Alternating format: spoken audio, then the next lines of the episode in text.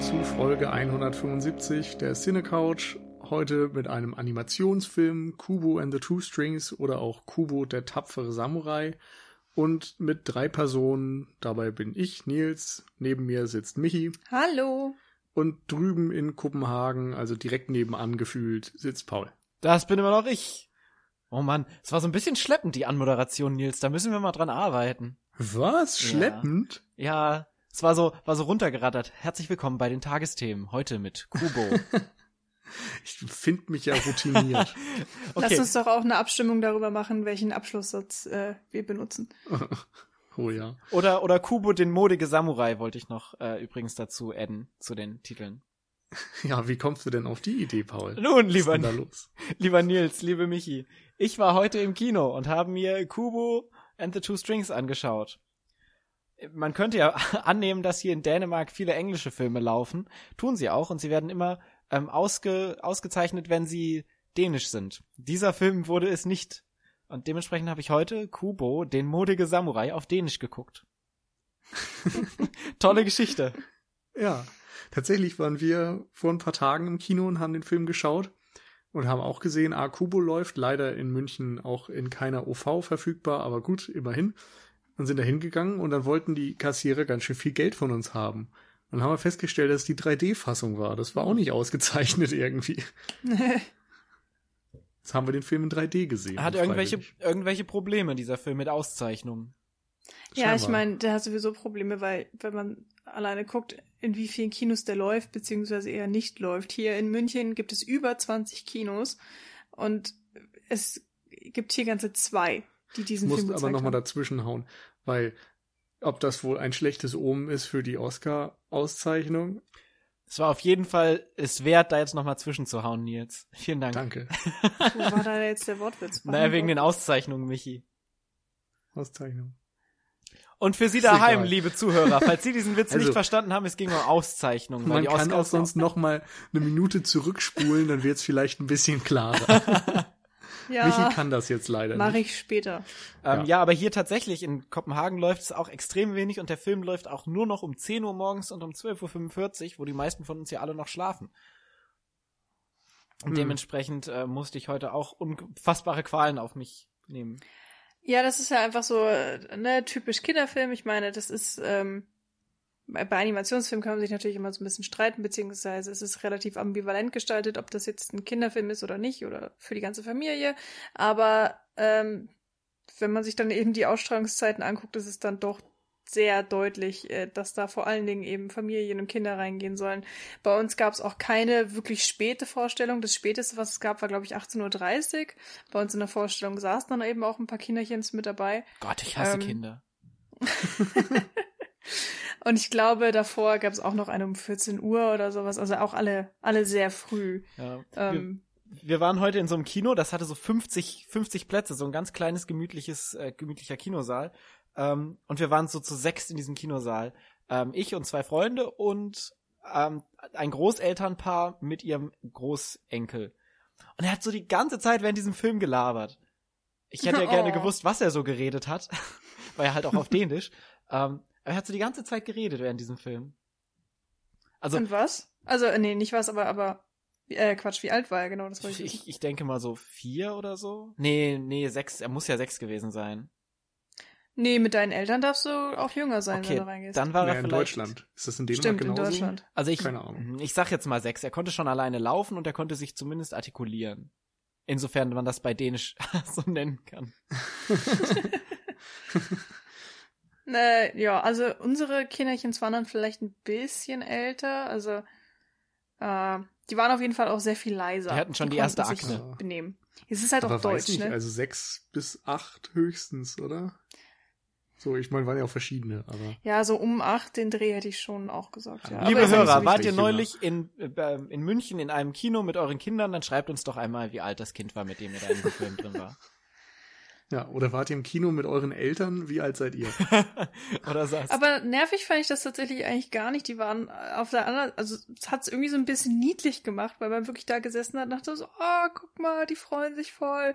Oder die, die sind halt auch hardcore mitgegangen, wenn es irgendwelche spannenden Szenen gab. Da ähm, der eine kleine Junge hat sich so zu seiner Mama gedreht, so, Mama, oh mein Gott, ist er jetzt tot? Und war so, vollkommen erschreckt und äh, musste die Mutter erstmal beruhigen und äh, sein großer Bruder so, nein, nein, Ja. er ist nicht tot. So, der war dann total schlau natürlich, der wusste dann schon alles und dann gab es noch ein kleines Mädchen, das mit ihrem Papa da war und die hat so unfassbar geflennt. Also du hast es von rechts die ganze Zeit nur Schluchzen gehört und man saß da und dachte so, Ja, oh, das ist irgendwie schon Ich glaube, die Spannung hier. war irgendwie zu heftig und nicht auszuhalten für sie. Naja gut, man geht ja auch nicht umsonst in so einen Leica äh, Stop-Motion-Film. Äh, da können wir jetzt ja eigentlich schön über Leica in Medias Res gehen. Denn äh, Leica ist ja vielleicht ähm, nicht so unbedingt, wenn wir gerade noch mal bei Rezensionen und im Ki Kino laufen, sie ist halt kein DreamWorks, kein Pixar, kein Disney, sondern ist eine der letzten verbleibenden Stop-Motion oder eine der wenigen Stop-Motion-Animationsstudios, die sich ja auch immer auch mal gerne durch so ein bisschen Psychokram ausgezeichnet haben. Denn die bisherigen Filme sind der ähm, als erstes von Leica produzierte Coraline. Den hatten wir damals, glaube ich, in unserer Animationsliste auf Platz eins oder zwei, nicht wahr? Äh, ja, haben wir nicht sogar auch über Coraline geredet? Nee. Doch. Oder? Doch, Doch, ne? tatsächlich, ja. Wir sind super vorbereitet. Ähm, redet ihr mal über die anderen Filme, die wir, glaube ich, alle nicht gesehen haben, während ich gucke, in welcher Folge. Ähm, ich Naja, habe tatsächlich also- nochmal geguckt und ich glaube, Corpse Bride war der erste und nicht Coraline. Ja, hätte ich jetzt auch gesagt. Nee, Corpse Bride Ähm, war nicht von Leica. Doch. Ah, ah. Also bei Wikipedia steht da mit drin. Okay. Also Äh, vielleicht war Willst das du eine dich mit. Wikipedia anlegen, Paul? Nee, will ich nicht, aber äh, ah hier guck mal. Äh, Tim Burton Productions, Leica Entertainment. Okay, ähm, okay. Co-Produktion. Ja, Co-Produktion. Also die Tim. Burton Gedöns sind auch äh, Leica co-produziert, aber Coraline war glaube ich der erste Leica owned alleinige Film. Okay, das mag sein. Wie war das denn mit Nightmare Auf Before Christmas? Na, das war ja noch vor Leica-Zeiten einfach. Hm, Ja. Ich glaube, die haben sich in den 90ern oder so gegründet, hatte ich gesehen. Aber da noch nicht wirklich äh, einen eigenen Spielfilm oder so produziert. Hm, okay. Naja gut, auf jeden Fall Corpse Bride, äh, Coraline waren so die ersten beiden und die beiden sind ja jetzt nicht so unbedingt die klassischsten Kinderfilme. Das stimmt. Äh, 2012 dann Paranorman. Hat den einer von euch gesehen? Ich habe hier Bleistifte und Radiergummis von Paranorman, ähm, aber das äh, hört's dann auch auf. Ich wollte den immer sehen, aber irgendwie hat das nie funktioniert. Also Naja. ich glaube, ich habe mir den mal angeguckt. Ähm, in irgendwelchen Ferienzeiten, wo ich alleine war und mir war ein bisschen langweilig. Und wenn ich mich recht erinnere, habe ich den halben Film vorgespult, weil ich ihn so langweilig fand. Und weil er. Nee, oder war das? Das war, glaube ich, ein anderer. nee, es gab nämlich, das war so ähm, dieses Stiefgeschwister-Dings, dass da irgendwie innerhalb eines Jahres zwei Animationsfilme rausgekommen sind, die sich unglaublich ähnlich waren. Ähm, Welche waren das? Kannst du dich da noch dran erinnern? ja, das ist ja genau das Problem. Also Paranormal Aha. war der eine und der andere war dann ah, dieses eine Ding von Tim Burton. Frankenweenie. Frankenweenie. Genau, Frankenweenie habe ich gesehen und die ganze Zeit vorgespult, weil der so langweilig war. Nee, genau, Paranormal. Naja, Frankenweenie war ja ursprünglich auch mal ein 10 Minuten Kurzfilm. Ja, der war grauenhaft. ähm, Jan findet ihn toll. Jan findet auch Tim Burton toll. Jan findet auch auch. Weenies toll. Hihi. Na gut. Nee, okay, dann nehme ich das zurück. Also ich kann zu Paranormal nichts sagen. Also, Aber Folge ich hab- 112, Coraline. Ähm, Jan, Michi und Paul. ja, Mensch. Gut. Hätten wir das geklärt. Das war, das war die wertschätzende Pause für 112 Folge Car Coraline. ja. Da muss man sie mal mit Schweigen ehren. Jawohl. Also ich habe zwar Paranormal nicht gesehen, aber ich habe die Box Trolls gesehen. Und Oh. zwar, ich glaube, sogar auch erst dieses Jahr mit Ja. mir zusammen.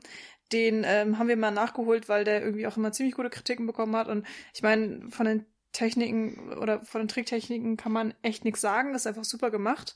Ähm, hat mich da aber auch schon nicht so sehr überzeugt, wie mich damals Coraline überzeugt hatte. Ähm, So narrativ vor allem, ne? ja, vor allen Dingen narrativ. Aber ist halt auch schon interessant, wenn man sich so die ganzen Werke mal anguckt, dass es ähm, die Themen sind sich immer sehr ähnlich. Also natürlich, wir bewegen uns eigentlich immer in der Fantasy-Welt, die ist mal stärker, mal schwächer ausgeprägt. Und da gibt es dann einfach viele, ja, so Inno- Innovationen, die sie mit reinbringen. Aber es geht vor allen Dingen immer, äh, außer jetzt bei Corpse Bride, um kleine Kinder, die, die ein Abenteuer bestreiten. Und größtenteils hat es eigentlich auch immer was noch mit den Eltern zu tun. Also, dass sie, dass die Eltern verschwunden sind, dass sie ihre Eltern suchen müssen oder so, so sogar was retten müssen. Familienmäßiges auf jeden Fall, ja. Ja, genau. Oder dass, ähm, dass sie eben dadurch, dass sie ihre Eltern nicht kennen, auch ein Problem mit ihrer eigenen Identität haben und, und da eben äh, auf der Suche sind, sozusagen nach ihren Wurzeln einfach. Und das äh, sehen wir tatsächlich jetzt bei Kubo auch. Das ist mir ganz interessant, dass sich das einfach so ein bisschen durch diese Filmgeschichte von Leica zu ziehen scheint. Wobei ich jetzt tatsächlich Moonlight nicht gesehen habe, der jetzt auch noch so, ja, so als Kurzfilm aufgeführt wird, den Leica auch 2005 produziert hat. Ähm, den kenne ich jetzt leider gar nichts. Moon Girl, oder? Nicht Moonlight. Äh, Entschuldigung, Moon Girl, genau. Aber klingt ja auch Fantasy-lastig. In the Moon Girl Shadow, genau. Mm. Ja, dann äh, soll ich euch mal erzählen, was, was, worum es in dem Film geht? Versuch's doch mal. Also, ähm, bevor ich mir jetzt hier den Wikipedia-Artikel durchlese. In Kubo and the Two Strings geht es um einen kleinen Jungen, dessen ähm, Mutter oh Gott, äh, dessen, dessen Mutter Streit mit ihrem Vater hatte. Und die beiden haben sich so arg gestritten, dass sich die Sonne vom, also die eine ist so die Sonne und der Vater ist der, nee, die Mutter ist äh, der Mond und der Vater ist die Sonne.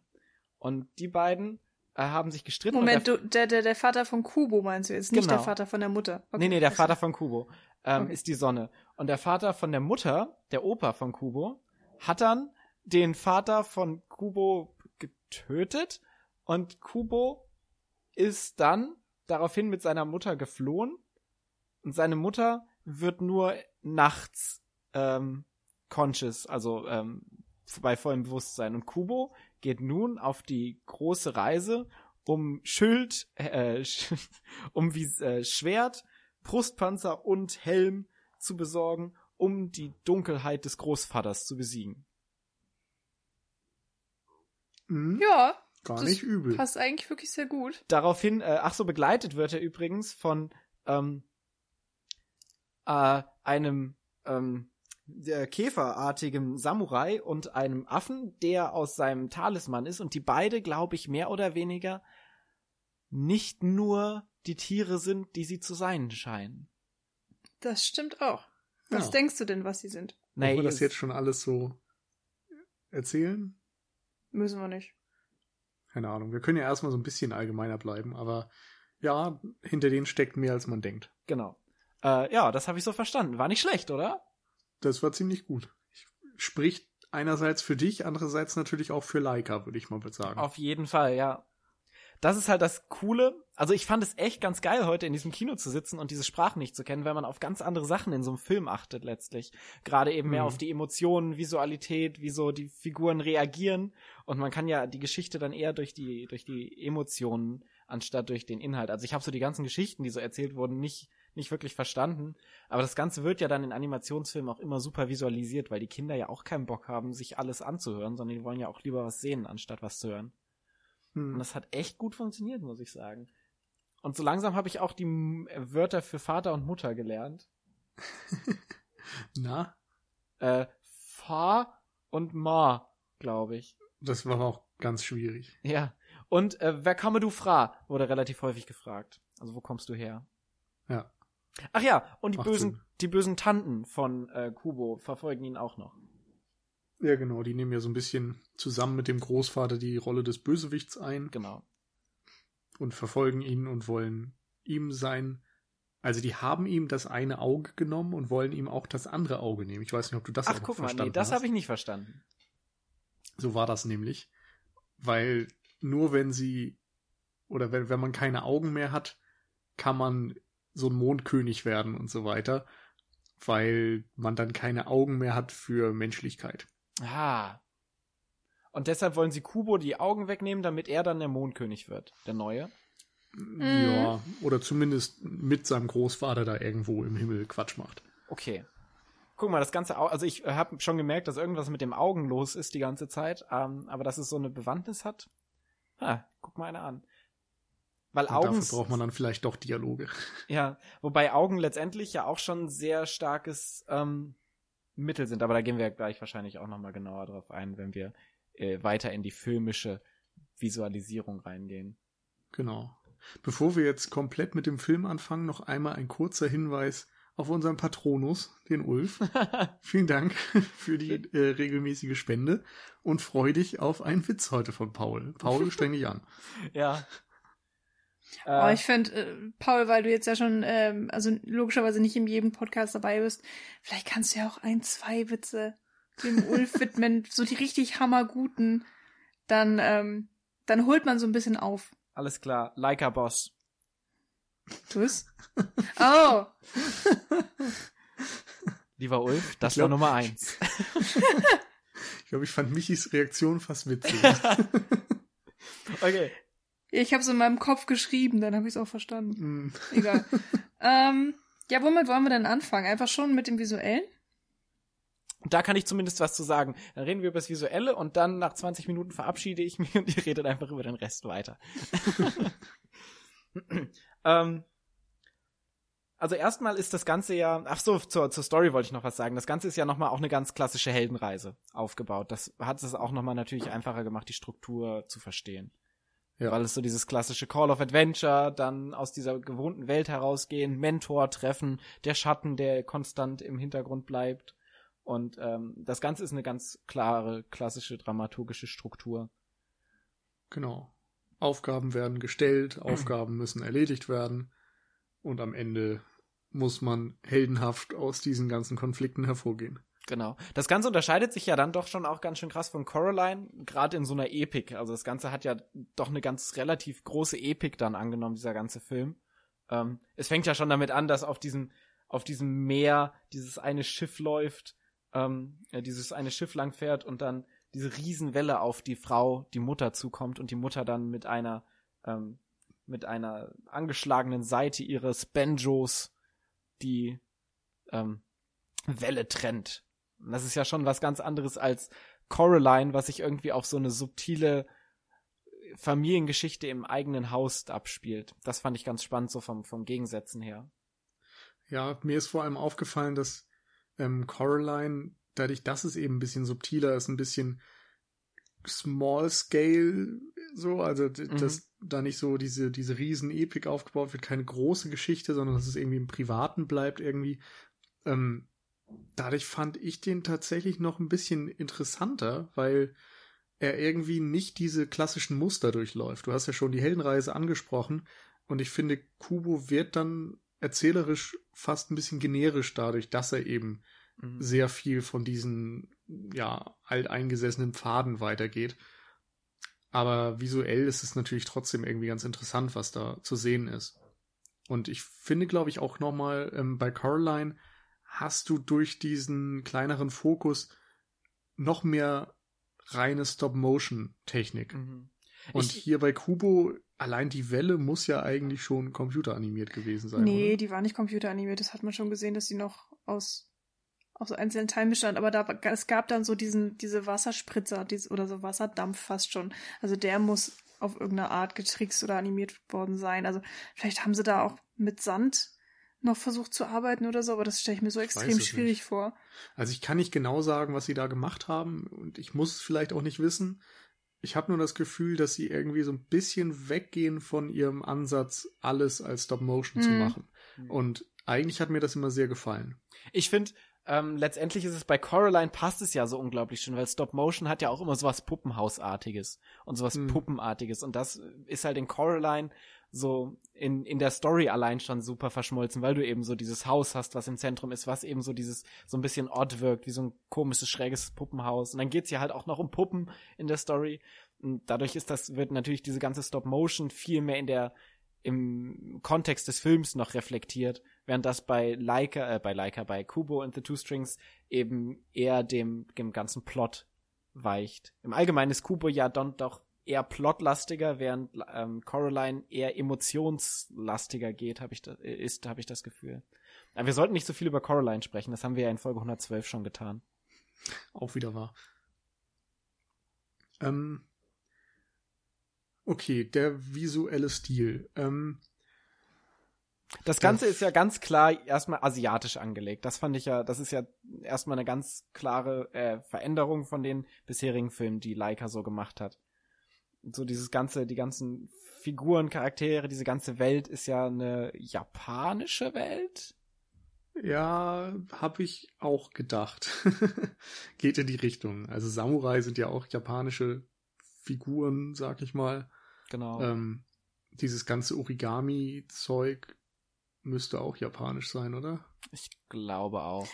Bleiben wir einfach bei asiatisch, dann können wir niemandem auf die Füße treten. ja, vielleicht. Irgendwas mit kleinen Augen. es, es tut mir leid. Ähm, das müssen wir rausschneiden. Ich glaube auch.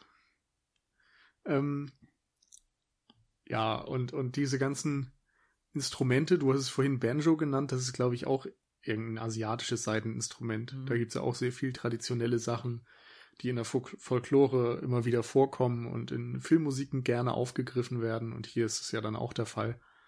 Ähm, ist auch eine extrem klar. schöne Filmmusik geworden, finde ich, mit dem, mit dem Banjo, äh, japanischen Banjo-Klängen. Mhm, das stimmt.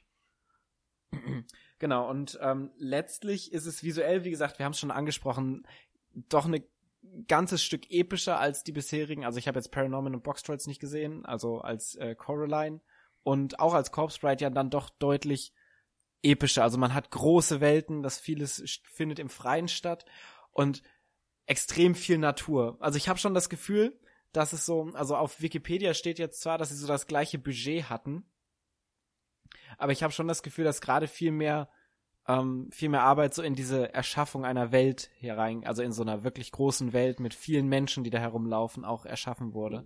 Ja, das stimmt schon. Also das Gefühl habe ich auch vorher, hattest du halt immer so Geschichten, die sich so mehr oder weniger im eigenen Haus und der Nachbarschaft befunden haben oder abgespielt haben. Also zum Beispiel bei Box Trolls hast du diese eine Stadt, die beleuchtet wird und so ein bisschen eben mit dem äh, Untergrundleben der Box Trolls. Also dort ist ja die Oberwelt und die Unterwelt und das war's eigentlich. Und hier bei Kubo ist die Heldenreise eben so gestrickt, dass er wirklich auch ganz weit weg von zu Hause muss ähm, und verschiedenste Landschaften ja auch durchstreift. Das fand ich irgendwie auch sehr schön, dass sie mehr oder weniger auch alle Jahreszeiten tatsächlich abgebildet haben. Also anfangs sind wir ja in dieser kleinen Stadt und man könnte meinen, es ist irgendwie so Frühling oder Herbst, also jetzt, oder weiß ich, irgendwas in der Art vielleicht. Ähm, sieht auf jeden Fall alles ganz schön aus. Und dann, sobald er da wegkommt, ähm, kommen sie in diese Schneegegend direkt. Ja, ne, es ist schon die Schneegegend. Erstmal läuft er durch so ein Feld. Da Ach, war so ein Feld mit, mit äh, Getreide und sowas. Aber das ist ja auf dem Weg zum Dorf schon noch. Ah, stimmt, wenn er, wenn er vom Felsen runtergeht, ja, genau. Dann, genau. Da ist ah, dieses äh, Reisfeld. Ja, ja, aber auf jeden Fall, ich meine, die Reihenfolge kriege ich jetzt nicht ganz hin, aber wir haben auf jeden Fall äh, diese Schneelandschaft, wo der tote Wal dann rumliegt und später dann ja auch so eine sehr krasse Herbstlandschaft und dann ähm, müssen sie den See überqueren und dann, okay, dann hast du halt nur Wasser. Äh, aber es ist schon eine hm, große Veränderung stimmt, unter Wasser sind wir auch mal kurz. Es ist schon eine sehr große Veränderung der, der Landschaften und der Umgebungen jedes Mal, was ja. man in anderen Filmen jetzt nicht so unbedingt hatte. Auch in anderen Stop-Motion-Filmen. Also es gibt ja immer mal wieder so Stop-Motion-Filme dazwischen. Hier Atmen Studios, Studios sind jetzt so, ich glaube, das zweite relativ populäre Studios, die hier so ähm, Sean das Schaf und Wallace and Gromit und so die Filme gemacht haben. Wer hat denn Anomalisa gemacht eigentlich? Das ist nochmal unabhängig, glaube ich. Ah. Also das war ja von, also Charlie Kaufman und diesem Duke Johnson, glaube ich, hieß der. Also einfach ein Stop-Motion-Regisseur, der für verschiedene Serien, Episoden und so auch was gemacht hatte. Aber ich glaube, der ist nicht unbedingt verbunden mit irgendeinem Studio. Okay. Aber so studiomäßig, die sich wirklich nur auf Stop-Motion ähm, konzentrieren, gibt's gerade, glaube ich, nur Leica und Artman Studios, wenn ich das richtig im Kopf habe. Es ist ja auch logisch, es ist eine unfassbare Nische und äh, ein Film dauert, glaube ich, drei Jahre oder so, um ihn herzustellen. Und dann sind es ja noch nicht mal unbedingt lange Filme, also die meisten Stop-Motion, also wie ja auch die meisten Animationsfilme bewegen sich ja bei irgendwas zwischen anderthalb oder ein, eineinhalb Stunden und zwei Stunden. Mhm. Und es gibt, glaube ich, auch einfach nur eine Handvoll Leute, die das so perfekt beherrschen. Und wenn man sich die Leica-Filme ansieht, das ist wirklich extrem nahe an der Perfektion dran, was, was die da ja für Filme kreieren. Und das, glaube ich, kannst du wirklich auch nur, wenn du dich spezialisierst und wenn du dir die Besten der Besten holst. Und mh, mm, an Kubo sieht man jetzt auch, dass das sind dann nicht unbedingt die großen Kassenbringer. Es ist halt kein Pixar. Und äh, die haben, äh, muss man mal, also kann, nehme ich jetzt mal schon ein bisschen vorweg, die haben halt jetzt auch nicht unbedingt die Stories wie Pixar oder werden auch nicht so gefördert natürlich. Und ähm, wenn ich mal rumgefragt habe, so, ja, wer hier Kubo schon mal gehört, geht hier ins Kino und alle so, ja, was?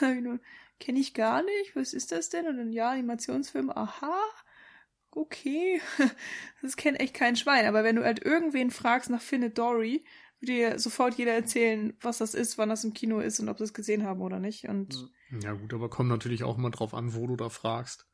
Ja, aber also, es ist, ist Stop-Motion-Filme sind einfach eine Nische. Aber es ja, stimmt genau. auf jeden Fall, ja. Das stimmt, aber unter Filmfans ist es mittlerweile eben schon wieder sehr bekannt, glaube ich. Ja. Also wer sich eben dafür interessiert, wie diese Herstellung funktioniert und so weiter, der kennt Leica auch irgendwie als Begriff und weiß dann, was weiß ich, dass Coraline und Vox Trolls und so weiter zu dem Studio gehören. Ich glaube, das ist schon sowas, was mittlerweile auch eine relativ ähm, eingeschworene Fanbasis hat. Und es hat ja auch also vom Zeitgeschehen her erstmal ganz viel Bedeutung, habe ich so das Gefühl. Gerade jetzt aktuell, wenn du so die ganzen High-Frame-Rate-Filme hast, hier von Peter Jackson über der Hobbit, dann gibt's jetzt noch, äh, kommt jetzt bald dieser eine Kriegsfilm da in die Kinos, ne? Der irgendwie mit 120 Frames per Second oder so gedreht wurde. Was? Mhm. Mhm. Der von Christopher jetzt... Nolan oder? Ah, nee, nee, nee, nee, nee, das ist ein, was völlig anderes. Ich glaube, der hat gar nicht technisch was Neues. Ähm, Oh Gott, von wem war das, das denn noch? Der einzige Kriegsfilm, der mir eingefallen ist. Habe ich jetzt neulich war so einen Artikel Spike drüber Lee? gelesen. Ja, ja, irgendwie sowas. Ja, ich glaube, glaub es war Spike Lee, genau. Aber hat, war das nicht auch irgendwie. War das 3D? Ich glaube ja, ne? Ich äh, bin mir nicht sicher. Ich äh, google gerade mal.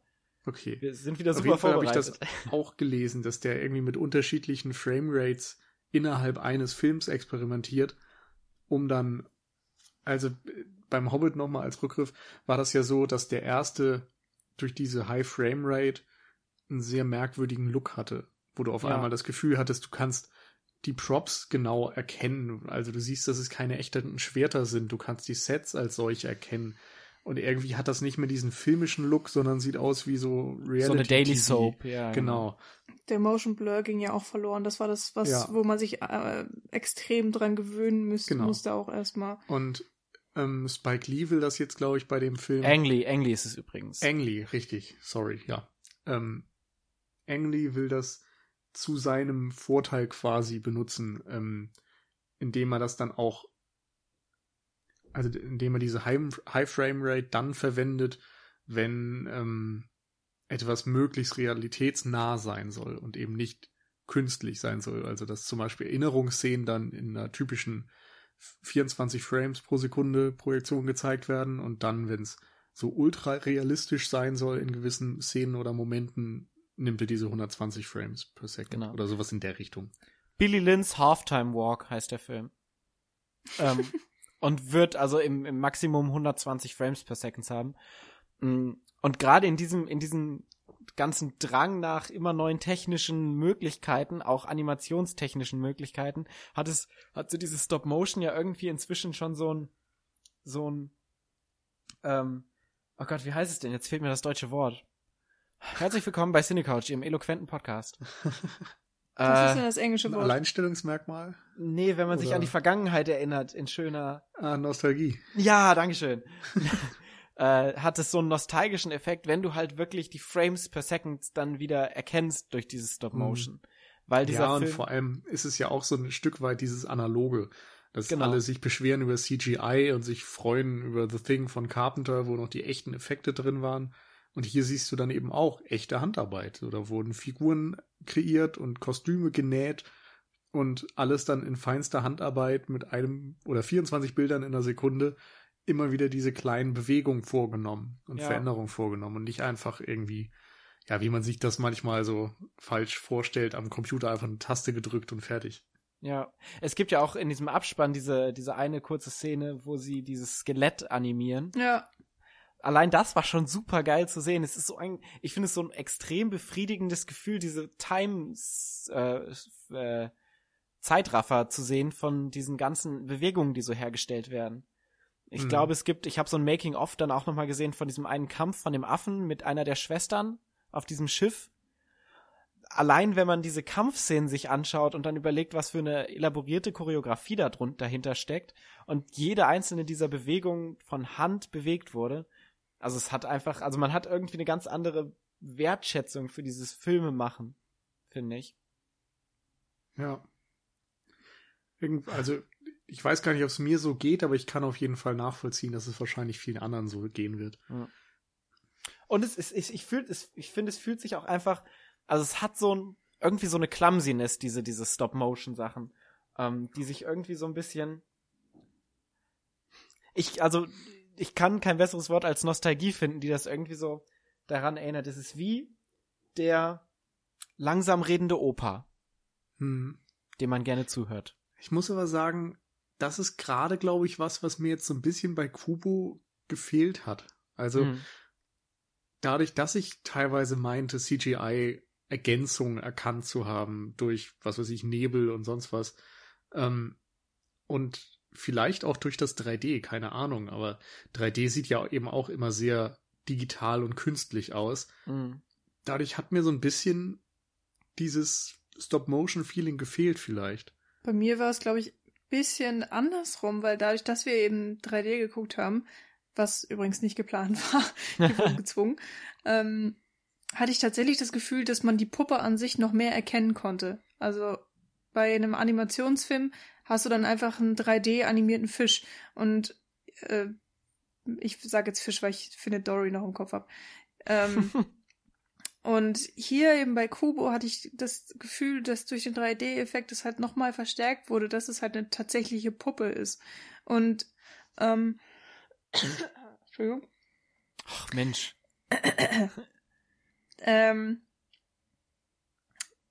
ich weiß jetzt nicht genau, wie der, wie der Film hergestellt wurde, ob das jetzt real 3D ist, also ob die tatsächlich auch dann zwei Kameras nebeneinander stehen hatten, wo sie dann immer dann ein, ein Bild mitgemacht haben. Ich glaube, das ist tatsächlich beim, bei Stop-Motion-Filmen dann noch sehr einfach mit äh, ja, diese 3D-Effekte herzustellen. Ähm, oder ob es dann eben nachträglich am Computer entsch äh, entstanden ist. Ich habe das Gefühl, es ist halt wirklich das Erstere. Und ähm, deswegen fand ich es eigentlich auch, ja, hat es mich tatsächlich noch mehr in diese Puppenwelt gezogen, mehr oder weniger, weil ich. Ich, ich fand aber auch, dass ähm, am Anfang hat es für mich deutlich Stop-Motion-mäßiger gewirkt, als sie dann noch in dieser Höhle sind und äh, Kubo diese Reisschalen dann Mhm. aufrecht erhält und äh, die Papierflieger dann so ein bisschen in der Luft rumfliegen. Ähm, und je weiter sich diese Story eben auf so eine epische Skala dann nach oben hinaus katapultiert hat, desto weniger habe ich so dieses Stop-Motion gesehen tatsächlich. Also es ging mir auch so. Ähm, aber so alleine für den Anfang des Films hat es also es ist eigentlich gar nicht so schlecht gemacht, weil für den Anfang des Films hat es so diese der Einleitung, wo man denkt, okay, Stop Motion, ich weiß, was ich jetzt gucke, und dann ist man in so einer, schon in diesem, in dieser Nostalgiestimmung drin, und dann eröffnet sich dieser Film halt ein bisschen mehr. Vielleicht hat es auch so ein bisschen, weil ja sehr viele mit Fliegen und mit Sachen in der Luft ähm, und im Wasser gespielt wird, das nimmt vielleicht auch diesen Stop-Motion-Charakter so ein bisschen weg. Weil, Mhm. ähm, also gerade allein diese Papierfiguren, die sind ja allein narrativ schon Papierfiguren. Also sie haben was Künstliches an sich und ähm, haben dieses von Natur aus ein etwas be- unbeholfenere Bewegungsart.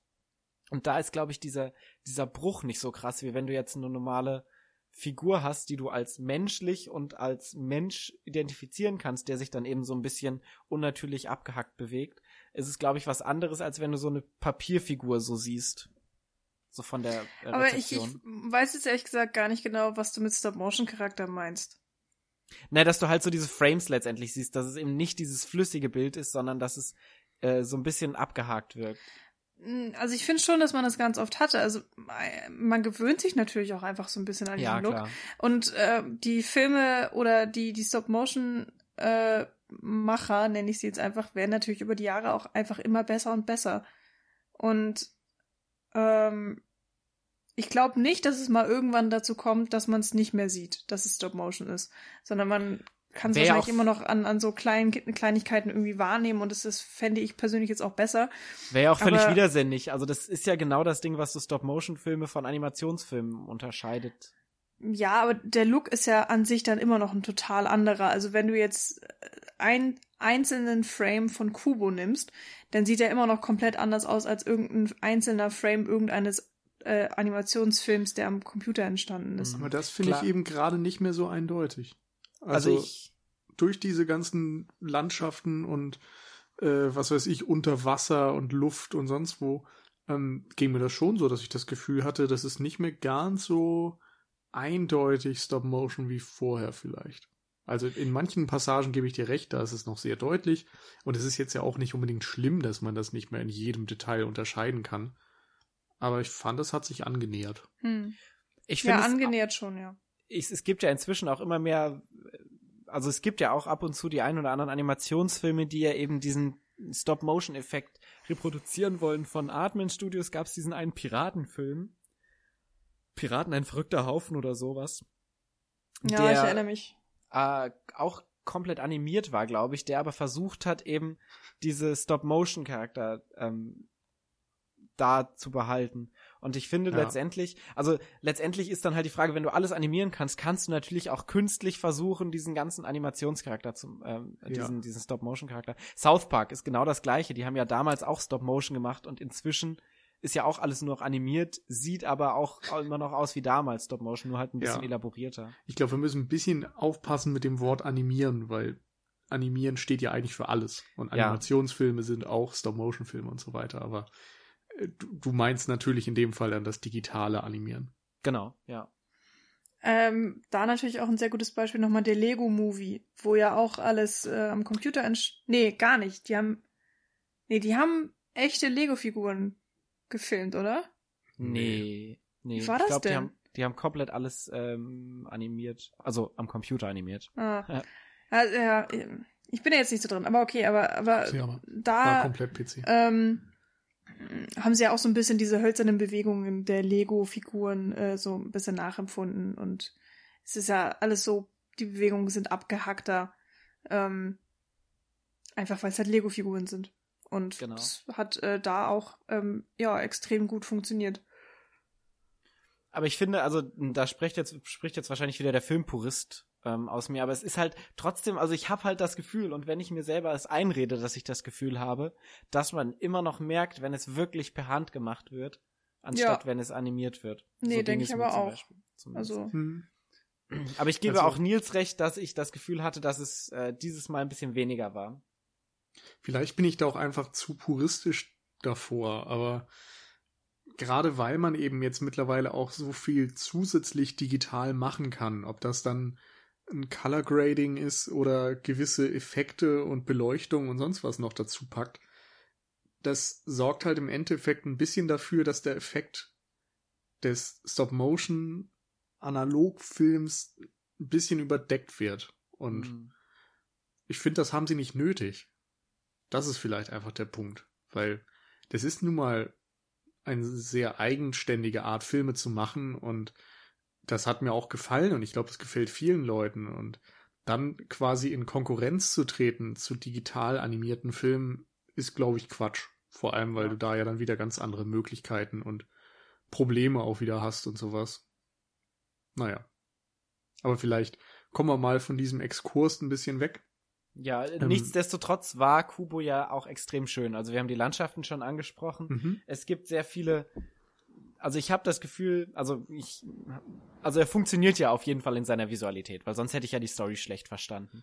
Aber der Film hat ja so im, im Zentrum von dem Film stehen ja auch diese ganzen Origami-Sachen und diese Papier, kleinen Papierelemente, die diesen Film einfach in einer Breite ähm, einfach extrem schön machen. Versteht ihr, was ich so mit Breite meine? Also, dass es eben nicht nur diese eine Sache ist, der Charakter, der im Vordergrund steht, sondern gerade wenn so diese ganzen Vögelschwärme dann ankommen, sieht es einfach, hat es was sehr beeindruckendes in der, in der Fülle des Bildes, sage ich mal. Und das macht der Film einfach sehr schön. Und auch so Elemente wie Augen zum Beispiel, die ja auch mm, äh, offenbar in der Story auch ganz besonders wichtig sind, die aber auch visuell ein durchgehendes Motiv sind. Also wir haben diese, diese Augenklappe von Kubo, wir haben die Narbe am Auge von der Mutter, wir haben diese Augen, die Kubo in diesen Abgrund hypnotisieren wollen. Die Schwestern haben gar keine Augen, also beziehungsweise man sieht sie nie, weil sie halt immer diese Masken tragen. Genau. Und Mhm. der Opa ist blind. Genau, der hat. Und das der hat Skelett hat noch sehr, sehr hervorstechende Augen. Leuchtende Augen. Leuchtende, ja. Genau. Genau, dann gab es diesen einen Moment, wo der Opa dann zum ersten Mal in dieser, in dieser ähm, Halluzination, in diesem Traum erschienen ist, wo diese Glühwürmchen vor seine Augen ge geflogen sind, was dann auch die Augen von, von dem Hm. Skelett, ähm, wie die Augen vom Skelett geleuchtet haben letztlich. Ich überlege gerade noch, hatte der Käfer nicht auch irgendwas? Also beim Käfer ist mir auf jeden Fall aufgefallen, dass der keine schwarzen Pupillen hatten, hatte, sondern so silberne Pupillen irgendwie. Das war Ja. total crazy. Ja, und er hat sich ja irgendwann noch gefragt, ob er überhaupt blinzeln kann. Stimmt. Ach, das war übrigens auch noch etwas, das hast du wahrscheinlich gar nicht mitbekommen, Paul. Ähm, Kubo ist ja auch so ein bisschen der Erzähler und wenn er dann selbst auf dem Marktplatz seine Geschichten erzählt und mit dem Instrument spielt, sagt er, blinzelt jetzt, wenn ihr oder so, Wenn ihr müsst. wenn ihr müsst, so und danach müsst ihr halt die offen, Augen offen halten, weil das alles so wichtig und spannend ist, dass man da nicht mehr blinzeln kann. Mhm. Und das sagt er auch ganz zu Beginn des Films, also bevor wir das erste Bild überhaupt sehen. Insofern ist das auch so ein bisschen, ja, ich weiß nicht, ob man es Meta-Kommentar nennen sollte, aber zumindest rahmt es auch so ein bisschen den Film ein. Was ja auch wieder ganz spannend ist, äh, jetzt, jetzt schweife ich wieder ab in der typischen ähm, Pretentious Paul-Manier, aber ähm, der ganze Film besteht ja quasi aus Blinzeln, so ein Stop-Motion-Film. Der besteht ja eben darauf, dass man die Augen aufmacht, dann wieder zumacht und dann wieder aufmacht. Hm. So Hä? wegen Stop-Motion und so. Ach so. Also das ist ja Kamera quasi immer nur sozusagen. Kamera, Kamera als Auge, dass das kurz, äh, also dass es immer so ein kurzes Blinzeln ist. Also daraus besteht ja auch Film. Ja, ist wahrscheinlich zu weit gedacht, ist aber trotzdem ganz schön. Ja, ich habe verstanden, worauf du hinaus willst. Mm, Ja, wir haben ja ganz, ganz viele Themen, die diesen Film durchziehen. Also äh, einerseits natürlich die äh, mehr oder weniger kulturelle Geschichte, die die mitschwingt äh, mit den mit den Samurais oder den Kriegern, die also jetzt nicht großartig erzählt wird, aber immer mal wieder so ein bisschen auftaucht und die natürlich die Figur des Vaters sehr charakterisiert, eben Hanzo heißt er, glaube ich, Mhm. ähm, der Samurai, der, der große, mächtige Samurai und da spielt ja dann die Rüstung natürlich auch eine große Rolle. Das ist ja auch alles ähm, in, in dieser Art auch. Und natürlich die Augen und das Origami und ähm, Ich glaube auch diese Connection zu Sonne und Mond, das ist ja auch was sehr kulturell bedingtes. Und ich glaube, ich bin mir nicht sicher. Also ich habe ja, ich habe ja damals mal so Naruto, den Manga gelesen. Und in diesem Manga ging es darum, dass so jemand die Welt beherrschen wollte, große Überraschung. Und äh, dieser jemand will, also in Naruto sind so Augen auch so ganz zentral, weil irgendwie jeder Clan seine eigenen Augen mit super Special Ultra-Fähigkeiten hat. Und dieser böse Oberwicht wollte sein Auge auf den Mond projizieren, um damit die Welt zu unterjochen. Das heißt, ich glaube, ich bin mir nicht sicher, ob das jetzt nur wegen Naruto ist oder ob so die japanische äh, Kultur auch so eine Connection zwischen Sternen und Augen hat oder vor allen Dingen auch dem Mond und Augen hat. Was ja dann auch wieder Rückschlüsse auf dieses Sonnen- und Mond-Ding zwischen Vater und Mutter geben würde. ja, das ist jetzt ja wirklich äh, reinste Spekulation. Äh, kann ich jetzt leider auch überhaupt nichts zu sagen. Ich glaub, für mich war da einfach Das klang, das klang gerade wie so ein Außenreporter. Ja, wir sind gerade noch in reinster Spekulation. Da können wir jetzt auch nicht so viel zu sagen. Äh, für mich war bei dem Aspekt einfach nur wichtig, dass es äh, um diese krassen Gegensätze geht. Also Ja. Mond und Sonne hat, also kann ja beides für was Positives und Negatives stehen. Also das ist jetzt erstmal gar nicht wertend. Ähm, ich meine jetzt, also nicht gut und böse. Es ist zwar natürlich, die Sonne ist jetzt äh, hier im Film so ein bisschen mehr mit, mit irgendwie gut assoziiert. Ähm, aber ja, ne, Kontrast, hell, dunkel, tags, Nacht und so weiter. Das ähm, Sonne, Mond und Sterne habe ich war da halt gerne. eher für mich wichtig, aber ich habe da jetzt irgendwie keine Augen drauf projiziert in irgendeiner Form. Hm. Ähm, wir waren ja gerade bei den Themen, die da noch so mitschwingen. Äh, mir ist noch in Erinnerung geblieben. Haha, in Erinnerung geblieben. Erinnerung und vergessen. Ach ja, stimmt.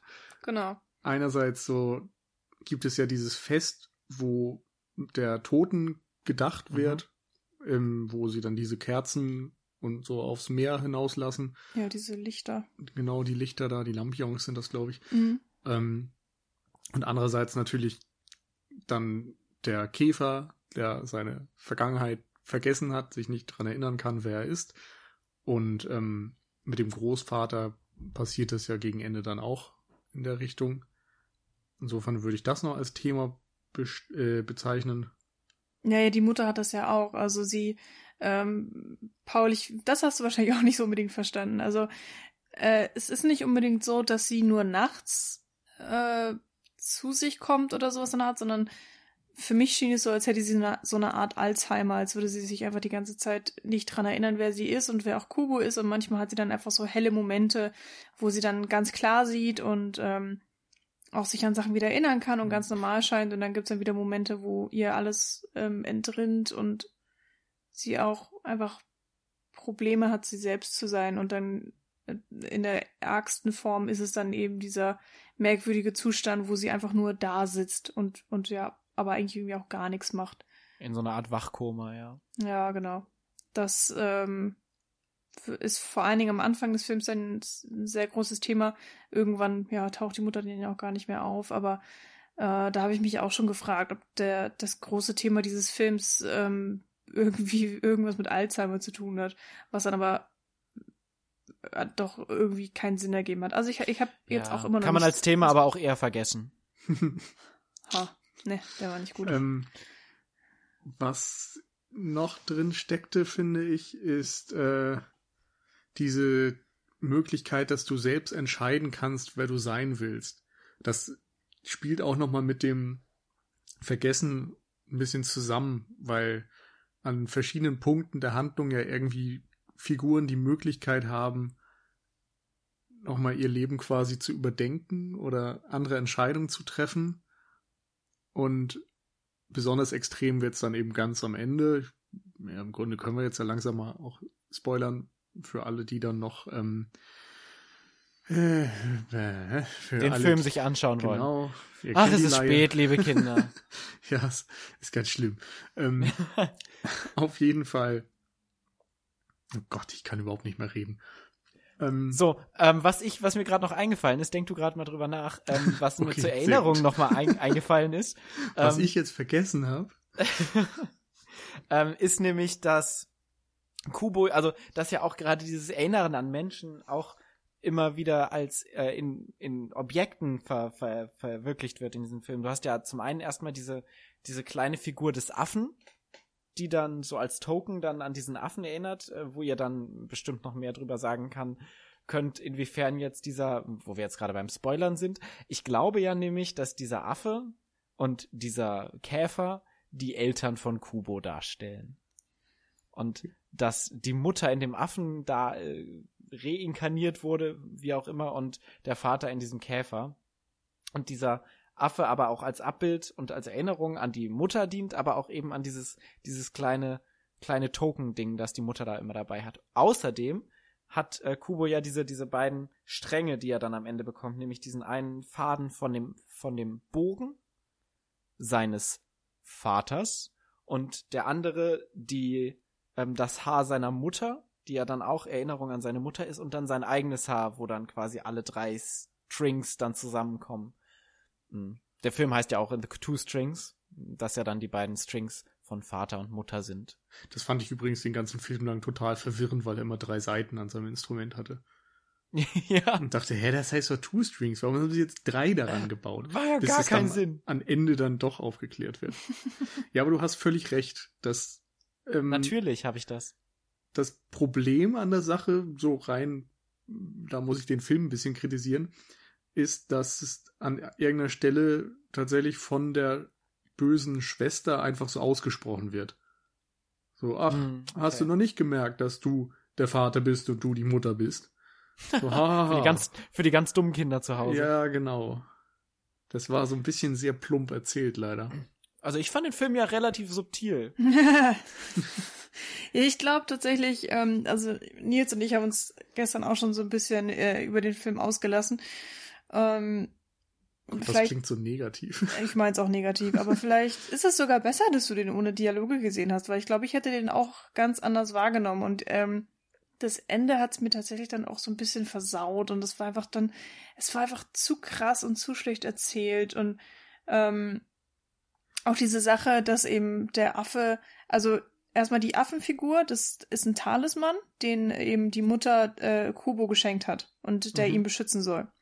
Und ähm, das hat sie eben ganz bewusst gemacht, weil sie nämlich dann irgendwie schon wusste vielleicht oder geahnt hat, dass sie sich mal irgendwann in diesen Talisman verwandeln wird. Also das ist nicht unbedingt eine Re Reinkarnation, das ist einfach nur so eine Verwandlung ja, aber auf irgendeine Stück Art. weit ja schon. Also sie hat sich ja im Kampf quasi geopfert, hat die eine böse Schwester getötet und sich selbst geopfert und dann ist aber dadurch der Talisman zum Leben erweckt worden. Nee, die Schwestern hat sie ja gar nicht getötet.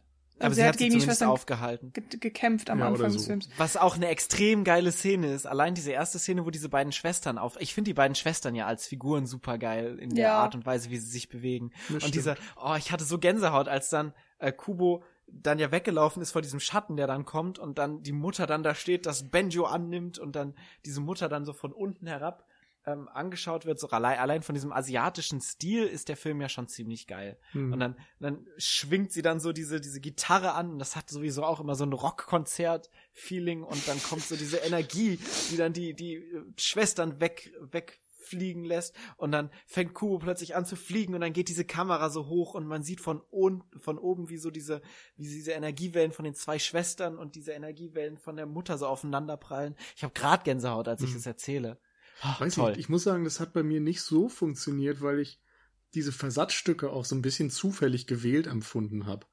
Also wie kommt jetzt irgendwie das zustande, dass dieses Instrument magische Kräfte hat und die werden nie angesprochen und dann hast du irgendwie ein Mondkönig und du hast Samurai und du hast Origami und irgendwie ist es alles miteinander verbunden. Aber ich weiß nicht, mir ist nicht wirklich klar geworden, warum das der Fall ist. Das ist vielleicht auch ein bisschen zu kleinkariert, vielleicht ist es einfacher, das einfach so hinzunehmen, wie es ist. Und ich meine, Magie ist halt ganz oft in irgendwelchen Fantasy-artigen Geschichten, also warum nicht einfach hinnehmen? Ähm, ich habe nur das Gefühl, dass der Film sich dann optisch mehr Mühe gegeben hat, seine Welt interessant zu gestalten, als bei der Mythologie dahinter. Ja, ich glaube, das Problem ist halt eben, dass es sich hier um eine Mythologie handelt, die eben als ähm, externe Referenz funktioniert und nicht als interne Referenz. Und dadurch wirkt der Film so letztendlich relativ offen nach außen hin und nicht nach innen geschlossen, dass man das Gefühl hat, dass alles, was da drin vorkommt, innerhalb des Filmes auch erklärt wird. Ja, er hat halt kein Regelwerk, das dir irgendwie ja, genau. präsentiert genau. wird oder sowas. Ja, ich glaube, das, das stört mich tatsächlich ein bisschen auch, aber ich hätte es unter anderen Umständen auch sehr gut annehmen können. Das Problem, was ich nur habe, ähm, weshalb es mich eben auch zusätzlich stört, weil die Geschichte an sich dann für mich auch nicht schlüssig ist. Und ich finde, wenn schon die Welt nicht schlüssig erklärt ist, dann kann auch wenigstens die Geschichte an sich irgendwie schlüssig sein oder beziehungsweise wenig. Äh, Wobei ich die Welt jetzt nicht unschlüssig finde. Ich finde, sie ist halt nur nicht self-explanatory. Ja, ja, ja. Also sie ist offen. Ja. Man muss selbst irgendwie da sich äh, einen Sinn dahinter suchen oder es halt, oder einfach, es halt einfach akzeptieren. akzeptieren. Ja. Aber was meinst du genau, wenn du sagst, die Geschichte ist nicht schlüssig? Kannst du das ein bisschen ausführen? Was hatten wir denn gestern da alles? Also nochmal zurück vielleicht, dann kannst du jetzt überlegen und ja. ich führe meinen Punkt von vorhin aus. Ach ähm, toll. Da ging es um den Großvater und dass ähm, er ja, als er von Kubo mit den drei Seiten, also von Kubo und seinen beiden Eltern, von dieser Magie getroffen wird, dass er da auf einmal sein Gedächtnis und auch so sein, seine Erscheinung als Mondkönig verliert und auf einmal wieder quasi als Mensch reinkarniert wird auf irgendeine Art und Weise und ähm, sich eben an nichts erinnern kann und dann quasi das Gute über das Böse gesiegt hat, was natürlich an sich schon ein bisschen einfach ist, aber gut, es ist ein Kinderfilm, kann man auch wieder akzeptieren. Nur, dass dann ihm quasi alle verklickern wollen, dass er der netteste Typ aller Zeiten ist. Und er dann sagt, oh ja, Mensch, so bin ich also, ich bin total nett, das ist ja schön. Und oh ja, dann können wir uns ja jetzt alle lieb haben. Und Kubo akzeptiert das auch so. Das, hat, fand ich nicht ganz rund, vor allem, weil dann vorher noch Dinge gesagt werden, wie dass Kubo zu diesem Kampf kommt und sagt, ich werde dich töten. Auch schon so ein Ding. Okay, interessantes Moralbild, dass tatsächlich jetzt der Held den Bösewicht töten will in einem Kinderfilm. Und zwei Minuten später hat er das dann wieder quasi aufgegeben und alle leben glücklich bis an ihr Lebensende. Fand ich. War vielleicht aber auch eine sehr Kackübersetzung. Weiß man ja nicht. Nee. Nee, also das ist. Gut, Äh, dann nicht. ich kann mir kein Szenario vorstellen, wo im Englischen irgendwas gesagt wird, was dann falsch übersetzt im Deutschen ich töte dich heißt. Naja, also- vielleicht hat er gesagt, jetzt werde ich aber auch tot ernst oder so. nee. Hm, Gott, ich bin todmüde. Ja, also es ist, es ist natürlich so, dass es wahrscheinlich so. Naja, müsste man die Originalsprache, aber letztendlich hört es sich tatsächlich eher. Ich, ich habe jetzt auch, auch nicht so wirklich verstanden, warum er dann so ein komisches äh, Avengers-Wesen geworden ist am Ende. Ja, das auch. Oh, stimmt. Das fand ich auch richtig schlimm, weil ich, ich musste auch an The Avengers denken, weil es einfach eins zu eins genauso aussah wie diese Alien-Viecher, die sie sich da ausgedacht haben. Und das ist wahrscheinlich auch, das eine ist vom anderen geklaut und wer weiß, vielleicht ist das, was wir im Film bei Kubu sehen, irgendein eine asiatische Mythologiefigur, von der wir einfach nichts Hm. wissen. Und Avengers hat sich daran bedient. Vielleicht ist es halt so, keine Ahnung. Aber Zweifel ich. ähm, Ähm, auf jeden Fall war das wieder einer dieser Momente, wo das für mich auch sehr weit weg von diesem Stop-Motion-Charakter gegangen ist. Also ich meine, das Wesen werden sie natürlich schon so animiert haben, aber so wie das irgendwie die ganze Zeit hin und her geflogen ist und dann war das noch so halb transparent, glaube ich. ja, es hat Oder geleuchtet. leuchtend oder sowas. ja. Da waren einfach so Elemente, wo ich wieder das Gefühl hatte, irgendwie wirkt das, ja, digital bearbeitet. Und das hat mich Mhm. tatsächlich ein bisschen rausgerissen und vielleicht auch zusätzlich durch das 3D mal wieder. Ähm, fand ich auf jeden Fall eher schade. Und ich glaube, wenn man so, so bei dem Visuellen ist oder bei den Kämpfen, ist es tatsächlich so, dass ich den Totenkopf oder dieses Skelett richtig gut fand. Aber das war halt der erste große Kampf Mhm. eigentlich. Ja. Und danach hat der Film es irgendwie nicht geschafft, das nochmal zu toppen oder nur zu erreichen. Ich glaube, das Problem bei den anderen Kämpfen sind halt, das sind so Kämpfe, die man schon tausendmal irgendwie gesehen hat. Ähm, eben Schwerter gegen Schwerter. Bei diesem Ge Skelett war halt diese Körperlichkeit von dieses Skelett, das sah halt auch einfach so geil aus, wie das so mit so einem verschobenen Kiefer und so runtergegangen ist und so. Ähm, es hatte von so einer eine ganz andere körperliche Erscheinung und eine ganz andere Bewegungsart letztlich, die dem Ganzen so einen visuellen Touch einfach gut gegeben hat. Hm. Ist vielleicht auch, wenn man so an Ray Harryhausen denkt und wie der Skelette animiert hat, ein Ja. schöner Rückgriff. Ja, genau. Ich meine, Avengers dann als Stop-Motion umzusetzen, ist jetzt vielleicht dann dagegen nicht Ja. so die beste Idee. Oder Kill Bill oder Matrix oder so. Ja, Wobei es auch gut funktioniert hat. Also es ist halt. ja. ich will es auch nicht total schlecht machen, aber wie gesagt, dass der Höhepunkt dann so früh quasi stattfindet, mh, ist vielleicht trotzdem nicht unbedingt hilfreich für den Film.